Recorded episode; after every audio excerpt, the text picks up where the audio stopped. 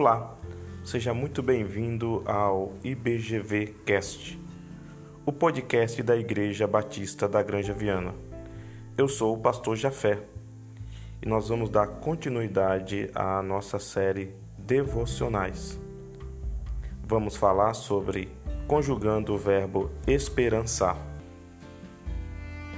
Eu gostaria de começar a nossa devocional nesta manhã fazendo uma leitura do Evangelho de Mateus, no capítulo 6, versículos 25. Por isso vos digo: não andeis ansiosos pela vossa vida, quanto ao que haveis de comer ou beber, nem pelo vosso corpo, quanto ao que haveis de vestir. Não é a vida mais do que alimento, e o corpo mais do que as vestes? Observai as aves do céu, não semeiam, não colhem, nem ajuntam em celeiros. Contudo, vosso Pai Celeste as sustenta. Porventura, não valei vós muito mais do que as aves? Você já parou para pensar que nós precisamos de esperança? E a esperança não é apenas uma ação passiva não é apenas um sentar-se aguardando alguma coisa chegar. A esperança também pode ser um verbo. E nesta manhã eu queria que nós aprendêssemos a conjugar o verbo esperançar. Quem pode nos conduzir neste caminho? Jesus. Sim, Jesus, o nosso Senhor, o nosso Salvador. Aqui no seu Sermão do Monte, ele está ensinando os seus discípulos como serem cidadãos do reino que ele veio inaugurar.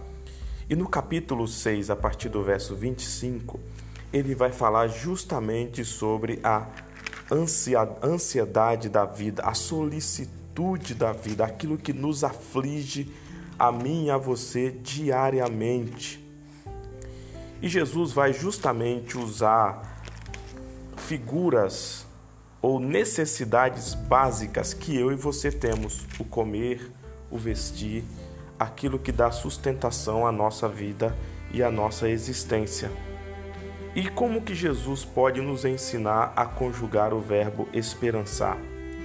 Ele vai dizendo: Não andeis ansiosos pela vossa vida, quanto que haveis de comer ou beber, nem pelo vosso corpo, quanto ao que haveis de vestir. E aí ele faz uma pergunta: não é a vida mais do que alimento e o corpo mais do que as vestes? E em seguida, no versículo 26, ele diz: Observai as aves dos céus, do céu. Depois ele vai dizer: Observai os lírios do campo, as flores. Como que eu e você podemos conjugar o verbo esperançar mediante essa fala de Jesus? Seguindo o seu conselho, observando você já percebeu que muitas vezes estamos ansiosos porque não tiramos o foco da nossa necessidade imediata? Olhamos é, firmemente para aquilo que nos traz ansiedade. Jesus nos convida a desviar o olhar para aquilo que nos traz ansiedade, que é o cuidado da vida, e olhar a criação de Deus detalhadamente como a criação de Deus funciona e é sustentada por Ele. Conjugar o verbo esperançar significa observar aquilo que Deus está fazendo, a, a maneira como Deus está trabalhando e cuidando de cada detalhe. Eu pergunto para você nessa manhã ou nesse momento: você já olhou os céus? Você já contemplou o nascer do sol, o pôr do sol?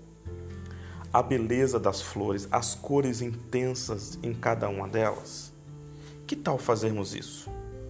Que tal desviarmos o nosso olhar para aquilo que nos leva a um lugar de ansiedade e olharmos aquilo que Deus está fazendo diariamente, cada nascer do sol, cada pôr do sol, cada mudança de estação.